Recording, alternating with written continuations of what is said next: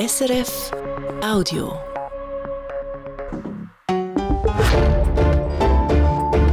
SRF 1 Die Samstagsrundschau mit Oliver Washington. Gast in der Samstagsrundschau ist der Bundesanwalt Stefan Blättler. Seit dem 1. Januar ist er der Chef der Bundesanwaltschaft und damit der Chef einer Behörde, wo wegen dem Vorgänger Michael Lauber durch eine Krise gegangen ist und massiv in der Kritik gestanden ist. Wo steht die Bundesanwaltschaft jetzt nach fast einem Jahr Stefan Blättler? Die Frage steht im Zentrum dieser Sendung. Zuerst aber eine persönliche Frage, Herr Blättler. Sind Sie zufrieden mit Ihrem Job? Ja, selbstverständlich. Es macht Spaß. Ich mache das gern. Es gibt jeden Tag äh, neue Herausforderungen, neue Fragestellungen. Und ich tue die gerne äh, an die Hand nehmen und zusammen mit den Mitarbeiterinnen und Mitarbeitern einer Lösung zuführen. Das heißt, wenn Sie morgen aufstehen und gehen arbeiten, dann haben Sie keinen Kopf. Nein. Nein. Und das heißt, dass Sie kommen Führerschein beim Aufräumen, wenn ich so sagen darf? Ja, das ist jetzt äh, eine doppelschneidige Frage.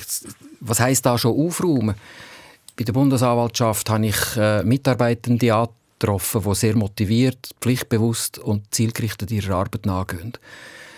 Haufen Verfahren sind ja am Laufen gewesen und ich habe mir ein Bild über die verschiedensten Verfahren in den verschiedenen Bereichen machen. Wir werden ja sicher noch darüber reden, genau. wo ich auch äh, muss sagen, dass das äh, macht mir einen sehr guten Eindruck und darum ist der Begriff Aufräumen, glaube ich, nicht der richtige in dem Zusammenhang. Es gibt ja und auf das wenn es ja äh, raus äh, gehen. Es gibt sicher die ein oder andere Fragestellung mit, mit, mit, mit Fallkomplexen, die in der öffentlichen Kritik gestanden sind die sind ja nicht nur jetzt bei mir und bei der Bundesanwaltschaft, dafür gibt es jetzt auch entsprechende speziell nominierte außerordentliche Bundesanwälte und die kümmern sich um die sogenannten Altlasten.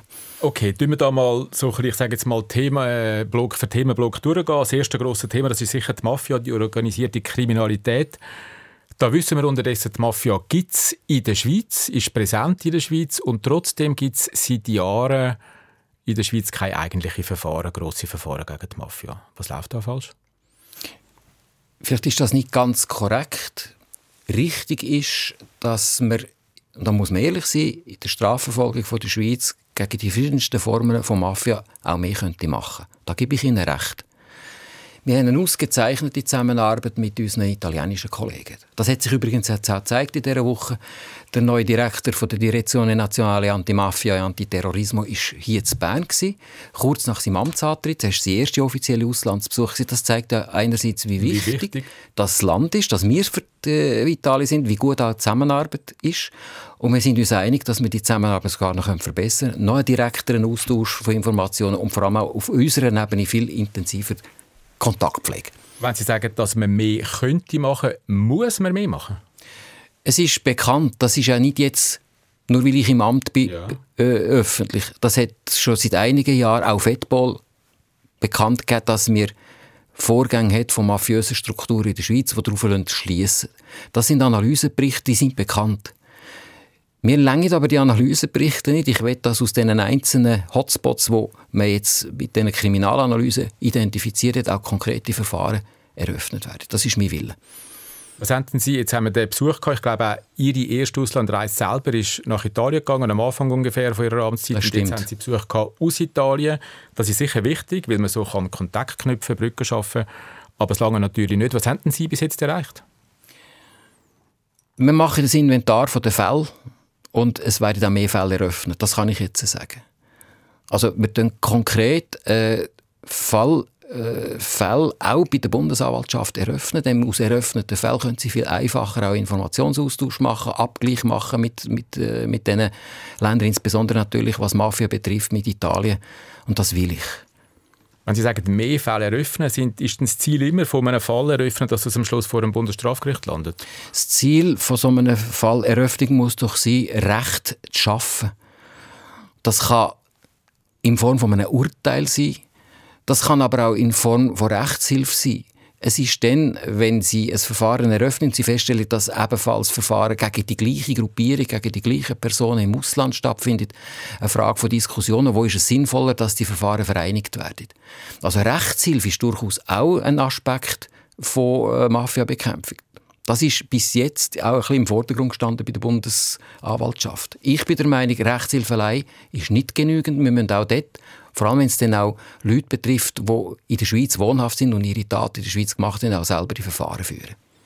Jetzt ist ja die Frage, also Sie wollen mehr machen, mehr Fälle eröffnen, aber die Frage ist ist die Bundesanwaltschaft richtig aufgestellt in dem ganzen Kontext?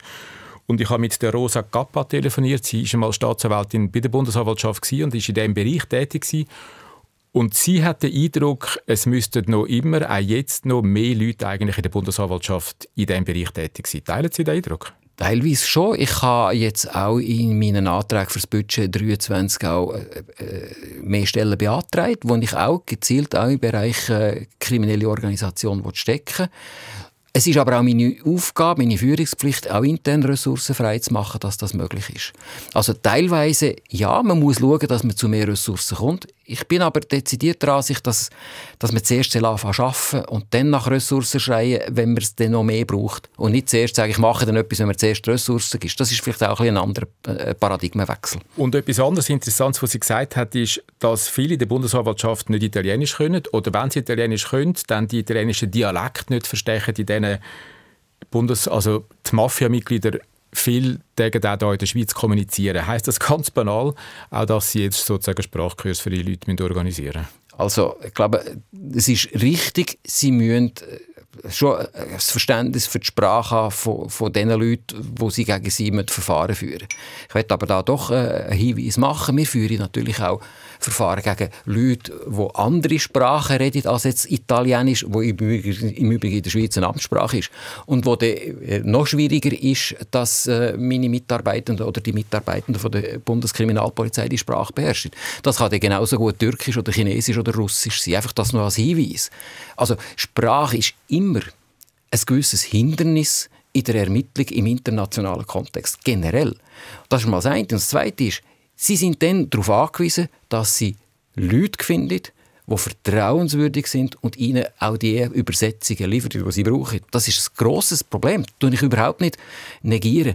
Und es ist ja so, selbst bei den italienischen Behörden ist es ja so, dass zum Teil gewisse lokale Dialekte, nehmen wir jetzt kalabresische Dialekte, nicht unbedingt für alle verständlich sind. Das ist aber ein grosses Problem, da gebe ich Ihnen recht.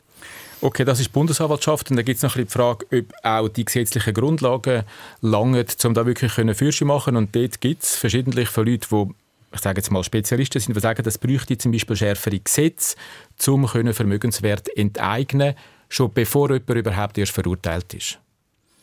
Ja, da können Sie natürlich fundamentale Fragen vom Rechtsstaat stellen, oder?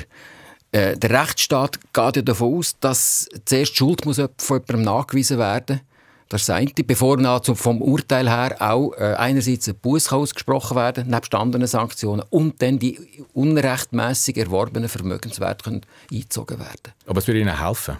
Ja, natürlich. Sagen wir doch ehrlich, wenn wir Beweislastumkehr könnten und sagen, du bist jetzt als Mafiosi deklariert, also nehmen wir dir alles weg und du musst beweisen, dass du es ehrlich verdient hast. Das tönt jetzt sehr gut würde sicher im Einzelfall sehr praktische Wirkungen zeigen. Aber wir haben in unserer Verfassung die Eigentumsgarantie. Wir haben in der Europäischen Menschenrechtskonvention die Eigentumsgarantie. Wo hört denn das auf, die Beweislastumkehr? Es darf ja nicht ad, ad hoc gerade für eine Gruppierung von Menschen gelten. Das sind ganz komplexe Probleme, wo ich jetzt nicht einfach aus dem Hosensack sagen sagen, es würde jetzt die machen wir es so. Weil ich denke, der Rechtsstaat ist dann glaubwürdig, wenn er sich an seine eigenen Grundsätze hält.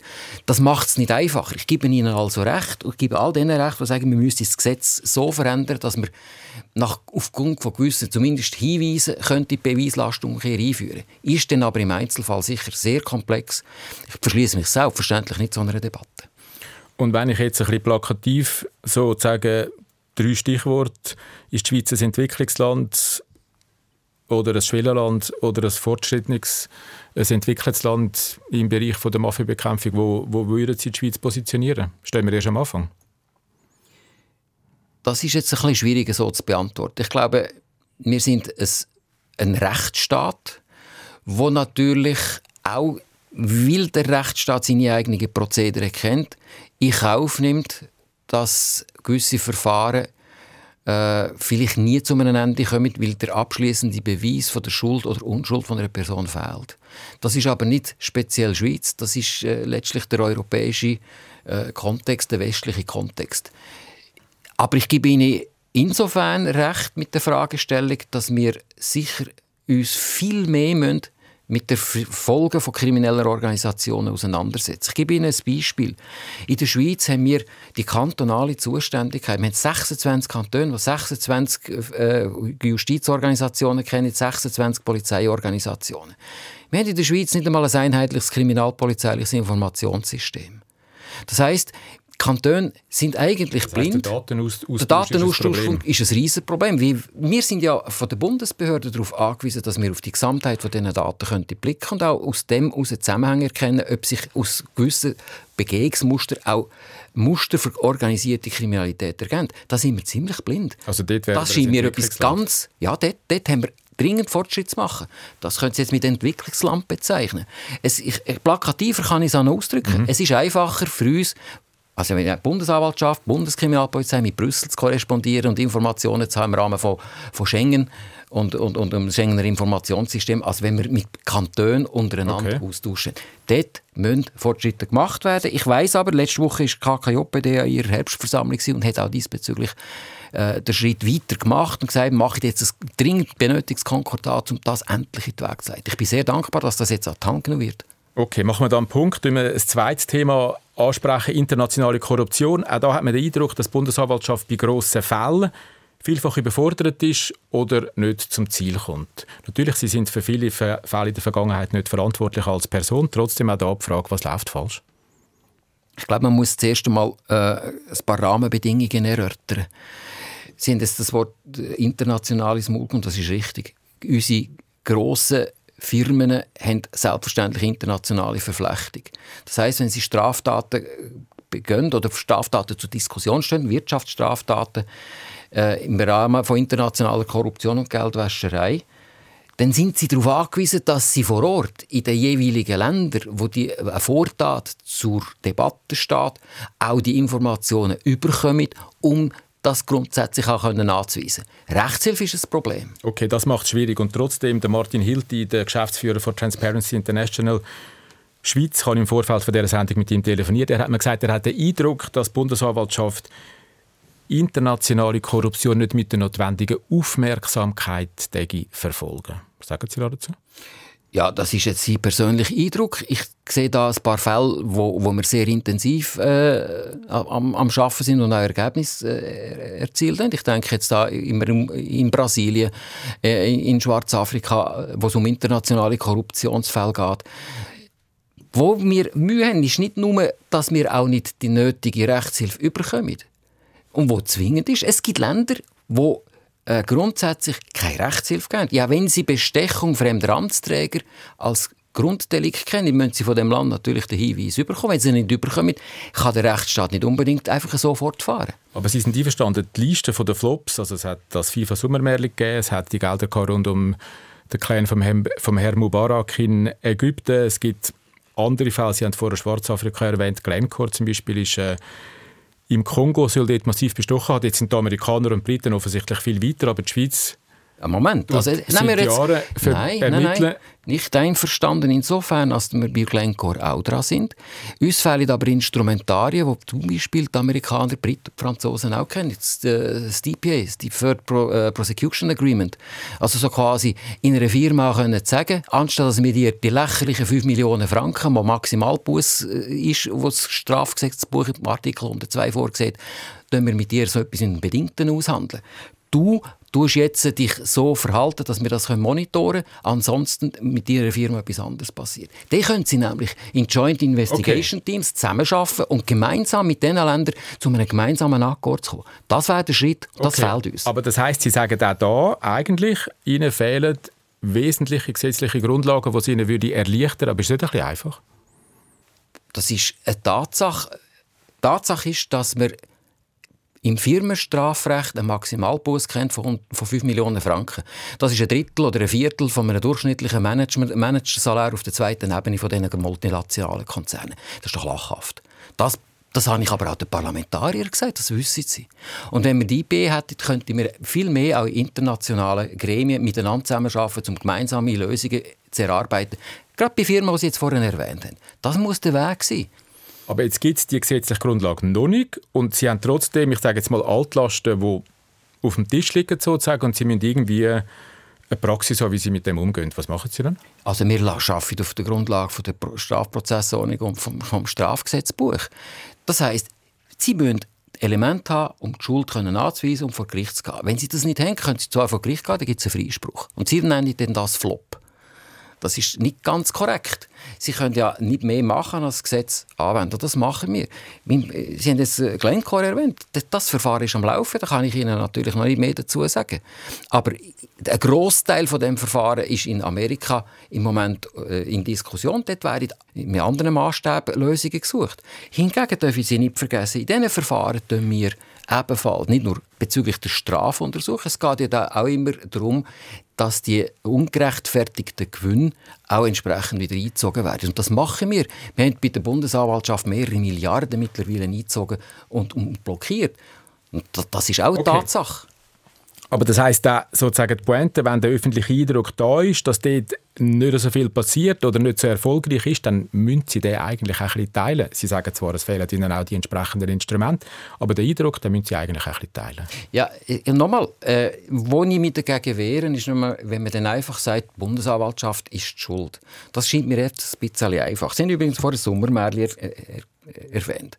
Dort ist eine Nachlageschrift erfolgt, und meines Wissens ist der Fall vor Bundesstrafgericht verjährt, genau. bei der Bundesanwaltschaft. Nur so ein kleines Hinweis. Es geht mir überhaupt nicht darum, hier jetzt zu sagen, wir sind nicht schuld. Aber es ist, sind Rahmenbedingungen. Rahmenbedingungen in unserem Rechtsstaat. Wo ich jetzt beide Elemente erwähnt habe, wo Sie zu Recht darauf hingewiesen haben, wo sinnvoll wäre, wenn wir über das diskutieren würden. Selbstverständlich. Aber ich denke, solange wir die Instrumente nicht haben, müssen wir mit den Steinen mauern, die wir jetzt haben. Und ich will, dass wir mit diesen Steinen weiter mauern. Und das gibt durchaus auch Ergebnisse. Ich meine, immerhin ist in der Schweiz jetzt in den letzten zwei Jahren sind zwei Banken aufgrund von Artikel 102 zumindest erstinstanzlich verurteilt worden. Das ist nicht nötig. Das ist immerhin etwas, was nie gegeben vorher. Ich, ich begrüße das, weil dort geht es genau um das, was mir ein Anliegen ist, nämlich, dass wir dafür sorgen, dass in diesem Land, in der Schweiz, saubere Geschäfte gemacht werden. Das ist eine von unseren Aufgaben. Okay, das ist Samstagsrundschau mit dem Stefan Blättler, Bundesanwalt seit dem 1. Januar. Sie haben vorher Sommermärchen selber auch noch erwähnt. FIFA, das ist ein weiteres Stichwort, das ich ansprechen möchte. Da hat in diesem Sommer ein Verfahren für Schlagziele gesorgt, wo die Bundesanwaltschaft Herr Blatter und Herr Platini angeklagt hat, wegen einer 2-Millionen-Zahlung, die von der FIFA gezahlt worden ist, unter dem Herr Blatter an Platini. Sie haben geklagt wegen Veruntreuung und sie haben verloren vor dem Bundesstrafgericht. Ziemlich klar, das hat das zurückgewiesen und die beiden Herren auf der ganzen Linie freigesprochen und trotzdem ziehen sie das weiter. Warum machen sie das? Hm. Sie haben jetzt einen schönen Begriff verwendet, verloren. Ich glaube, man macht sich falsche Vorstellungen. Sie machen die falsche Vorstellung von dem, was ein Strafprozess ist. Eine Staatsanwaltschaft, also nicht nur die Bundesanwaltschaft, sondern grundsätzlich jede Staatsanwaltschaft hat einen Auftrag, zu untersuchen, ob strafbare Handlungen begangen worden sind oder nicht. Der erste Grundsatz ist in dubio pro duriore, also wenn Zweifel bestehen im Rahmen der Ermittlungen, wird angeklagt. Und das Gericht auf seiner Seite hat nachher den Auftrag in dubio pro reo. Das heißt, das Gericht wird dann, wenn es Zweifel hat, freisprechen. Das ist mal das erste Prinzip. Okay. Das zweite ist, Strafprozess sieht vor, dass Parteien durchaus die Möglichkeit und das Recht haben, ein Urteil erstinstanzlich an ein zweites weiterzuziehen. Genau. Jetzt. Und da dabei gibt es keine, wie soll ich sagen, Einschränkungen, ja, jetzt in dem Fall ist es so klar gewesen oder nicht. Okay. Und es gibt ganz einfach die Möglichkeit, ein Urteil weiterzuziehen. Wir haben das angeschaut, ich mhm. habe das angeschaut und bin zum Schluss gekommen, es macht Sinn, wenn wir das von der zweiten Instanz anschauen. Punkt. Okay. Punkt. Ich würde sagen, noch nicht ganz Punkt. Ich habe im Vorfeld von dieser Sendung mit verschiedenen Anwälte, Staatsanwälte, Richter, Journalisten, Experten geredet und da sind die meisten überrascht, dass sie das trotzdem machen, auch wenn sie das natürlich können, und zwar aus zwei Gründen. Der erste Grund ist der, das Urteil ist so klar gewesen, sie hätten sich eigentlich können sagen, das ist so klar, man lernt es, das ist vorbei. Sie hätten das Verfahren können loswerden. Jetzt als Chef der Bundesanwaltschaft, wenn sie es weiterziehen, machen sie es Verfahren zu ihrem Verfahren auch. Sie tragen dabei jetzt eine gewisse Mitverantwortung. Aus öffentlicher Perspektive tun sie damit auch ein bisschen, ich sage jetzt mal, Position beziehen für den Herrn Lauber, vom Herrn Lauber, oder kurz gesagt, die Verfahren, die kläuben ab jetzt sozusagen auch an, an Ihnen. Haben Sie sich das nicht überlegt? Hören Sie, erstens ist das keine persönliche Geschichte. Ich habe da überhaupt keine Feelings bei dem dabei. Das ist ein Verfahren, wo ich zur Überzeugung bin, es ist, macht Sinn, wenn man es noch einmal anschauen Punkt. Erstens ist das keine persönliche Überlegung, ich mache das Verfahren nicht zu mir, sondern es ist ein Verfahren und ich das Gefühl habe, es gibt Punkte, die man anschauen muss. Ganz einfach. Man könnte es auch umgekehrt machen und sagen, die machen es sich jetzt gerade einfach. Sie wollen einfach alles vom Tisch haben.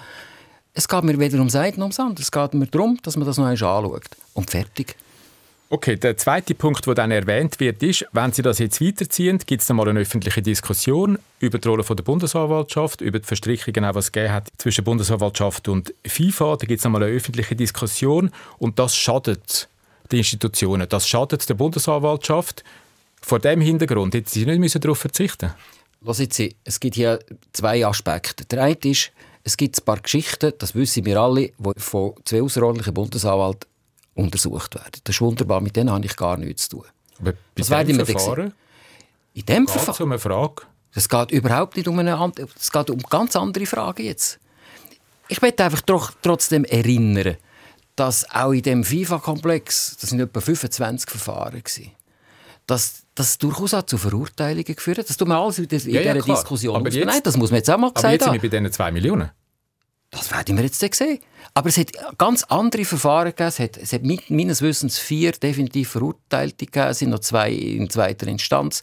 Es sind über 40 Millionen Franken beschlagnahmt und rückerstattet worden. Das ist ja auch nicht ganz nichts. Es ist nicht einfach nichts gegangen. Es ist nicht nur einfach ein Flop, sondern man muss es ein bisschen differenzierter betrachten. Ja, aber Sie wissen auch, Herr Blättler, die Frage, die da im, im Raum steht, ist, wo die Bundesanwaltschaft das Verfahren oder die Untersuchungen damals noch aufgenommen hat, sind der Herr Blatter und der Herr Platini weg vom Fenster. Wegen diesen Verfahren ist der Weg frei geworden für den Herrn Infantino, um den Thron besteigen von der FIFA. Da gibt es Leute, das wissen Sie auch, die von einem Komplott reden und die Frage, die sich stellt, ist, ziehen Sie es weiter, um den Komplott zu vertuschen? Das sind Fragen, die sich stellen, die diskutiert werden. ja gut, das, ist natürlich eine Diskussion, die das Absurde gleitet. Warum? Warum soll ich, also ich meine nur schon die Idee, dass, dass, dass, dass da ein Komplott ist. Hier haben wir ein Strafverfahren, wir haben ein erstinstanzliches Urteil. Es gibt aus meiner Sicht durchaus Gründe, dass man das jetzt weiterzieht, darum habe ich das gemacht und fertig. Welche sind denn die Punkte, die Sie noch geklärt haben? Das werden Sie sehen. Sie sind herzlich eingeladen, nach die Verhandlung zu kommen. Und Wissen denn Sie, woher wer der Bundesanwaltschaft mitteilt hat, dass es die 2 Millionen Zahlung gegeben hat? Wissen Sie das? Das wird sich dann noch einmal zeigen, wenn die Frage aufkommt. Das geht jetzt gar nicht um das. Jetzt wird der Verfahrenskomplex noch einmal von der zweiten Instanz angeschaut. Aber wissen Sie es? Ich kann Ihnen dazu nicht mehr sagen, nein. Das wird wir dann sehen. Vielleicht, wenn wir einen, einen Schritt zurück machen, die Diskussionen, die laufen seit Jahren. Und die Rolle der Bundesanwaltschaft in dem ganzen Kontext, auch mit diesen Keimtreffen zwischen ähm, Herr Lauber und dem Herr Infantino, die gibt es einfach, die Diskussion. Natürlich, da gibt es die beiden Außerordentlichen, die das untersuchen und so weiter. Aber sind denn Sie an Transparenz, an einer lückenlosen Aufklärung interessiert? Also, nochmal eines. Der Fußballkomplex betrifft meine Arbeit, meine tägliche Arbeit, weiß Gott nur am Rand. Ich glaube, das ist doch nicht das. Ich stehe doch nicht am Morgen auf und denke an Fußball und gehe am Abend ins Bett und denke Aber wieder an Fußball. lassen Sie mich ja. fertig, jetzt lassen Sie mich fertig reden. Jetzt, Sie nehmen jetzt gerade das Wort Vertrauen ins Maul. Wir haben von der Bundesversammlung zwei eingesetzte außerordentliche Bundesanwälte. Die tun jetzt genau diese Fragestellung untersuchen. Ja, glaube ich, ich da parallel auch noch etwas machen. Ich habe mit, denen, mit dem Fragekomplex ganz bewusst jetzt nichts zu tun. Okay. Lassen wir doch das jetzt einmal so auf sich beruhen und warten wir auf das Ergebnis ab. Und im Übrigen muss ich Ihnen ehrlich sagen, der Fußballkomplex ist jetzt nur noch eine Marginale im Rahmen von all diesen Tätigkeiten, die die Bundesanwaltschaft im Moment unternimmt. Ja. Ganz bestimmt, ja. Aber für das Vertrauen von der Öffentlichkeit in die Bundesanwaltschaft kann man sich die Frage stellen, ob Transparenz und eine lückenlose Aufklärung von diesen Verfahren, die in den letzten Jahren dominiert haben, eben nicht zentral ist. Also nochmal eines. Ich habe Ihnen jetzt vorher gesagt, es sind vier Verurteilungen, zwei sind noch in, in zweiter Instanz. Also offensichtlich hat das Gericht durchaus äh, sich eine Meinung über die, die, die Anklage äh, gestellt. Zweitens, wir haben offene Verfahren. Es geht nicht zuletzt auch um die Frage von der Zuteilung von, von diesen Weltmeisterschaften. Eine davon findet da gegenwärtig vor unserer aller Augen statt. Ja, dort sind wir auf Rechtshilfe angewiesen. Ich habe das vorher schon mal einmal erwähnt. Ja, ohne Rechtshilfe können Sie kein rechtsgültiges Verfahren durchführen. Das wissen Sie so gut wie ich. Und die Rechtshilfe ist im Moment noch ausstehend. Und wir werden jetzt sehen, ob wir etwas überkommen. Aber, und das geht hier. Okay, aber gerade wenn Sie äh, die Weltmeisterschaft ansprechen, vor dem Hintergrund von dem und von der Weltöffentlichkeit sozusagen, die Frage, die im Raum steht, ist ja, ob der Herr Infantino, ich sage jetzt mal illegal, seinen Thron bestiegen hat. Gerade vor dem Hintergrund wäre diese Frage interessant beantwortet zu haben. Ja, jetzt müssen wir zuerst einmal abwarten. Ich kann Ihnen nur wiederholen, was ich Ihnen okay. vorher gesagt habe. Die Verfahren laufen, die sind nicht in meiner Hand. Warten wir ab, was die außerordentlichen Bundesanwälte herausgefunden äh, und zu berichten haben. Mehr kann ich dazu nicht sagen. Okay, eine Frage habe ich noch und nachher noch kurz zu einem anderen Thema. Das geht jetzt weiter an die Berufungsinstanz vom Bundesstrafgericht. Der Präsident dort ist der Olivier Thormann. Der hat eine lange Geschichte, auch das ganze Verfahren spielt. Ich werde jetzt nicht alles aufrollen und so weiter. Aber bei einer Berufungsinstanz, die von, von so jemandem präsidiert wird, haben Sie das Vertrauen, dass da am Schluss das Gericht zu einer, ich sage jetzt mal, neutralen Schlussfolgerung kommt? Sie, ich habe eine Aufgabe, nämlich Strafverfolgung und dementsprechend auch dafür zu sorgen, dass die Anklage vertreten wird. Es ist nicht die Aufgabe des Bundesanwalts, sich über das Gericht, das über die Fragestellung äh, zu befinden hat, auch noch auszulassen. Da kann ich Ihnen gar nicht mehr sagen dazu. Okay.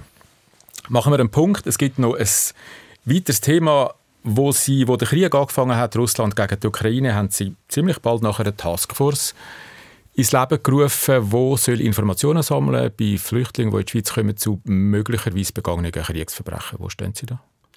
Wir stehen immer noch im, einerseits im Rahmen von der Informationssammlung, weil Sie wissen, wir sind im Bereich der Kriegsverbrechen zwar zuständig für ein Verfahren zu führen, weil unabhängig äh, davon, ob es sich um einen Schweizer oder um einen Ausländer handelt und ob Tat in der Schweiz oder im Ausland geführt wurde. Es gilt also da sogenannte Universali Universali Universi Universalitätsprinzip, wenn es Das heißt, wir sind zuständig, aber, und das ist eine Einschränkung, die es im Schweizer Strafrecht gibt, die beschuldigte Person muss in der Schweiz sein bei der Verfahrenseröffnung.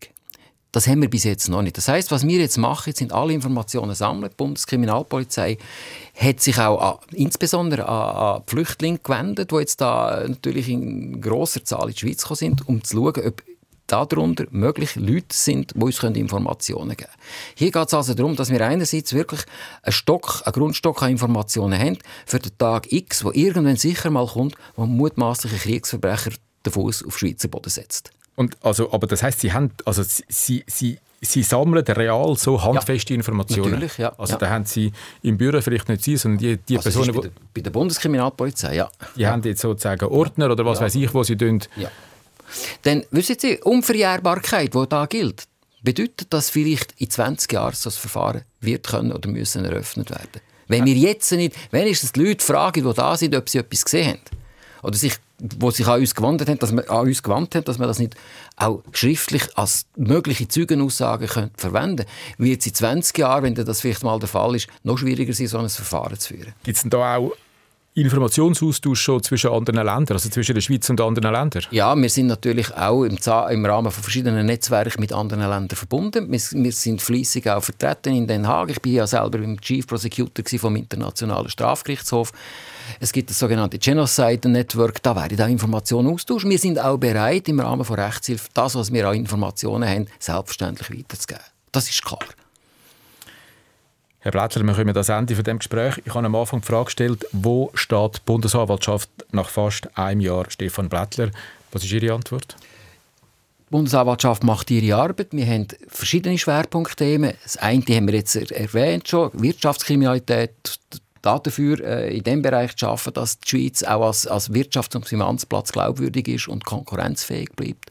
Für mich ist ganz klar, dass wir im Bereich von der, Terror, von der Terrorabwehr, von der Terrorverfahren äh, up to date bleiben, weil die Drohung ist immer noch da. Wir haben verschiedenste Verfahren in diesem Bereich. Völkerstrafrecht haben wir vorher erwähnt, ist mir sehr wichtig. Wir dürfen eines nicht vergessen, das ist der ganze Bereich Cyber. Äh, die digitale Kriminalität wird noch gewaltige Auswirkungen haben auf, auf die Strafverfolger und da müssen wir sie entsprechend aufstellen, weil die meisten Straftaten werden mittelfristig einen digitalen Hintergrund haben. Und einfach noch kurz, sind Sie dann der Meinung, Sie sind gut aufgestellt?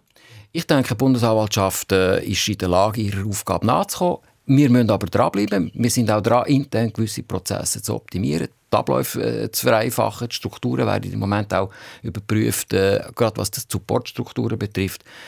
Und ich denke, das ist ein permanenter Prozess, das ist eine Führungsaufgabe und für das bin ich auch da und das ist nie abgeschlossen. Wir sind da dran und äh, ich habe ein gutes Gefühl dabei. Es macht Spaß, die Arbeit an die Hand zu nehmen. Besten Dank, Herr Blättler, für das Gespräch. Gerne geschehen, merci.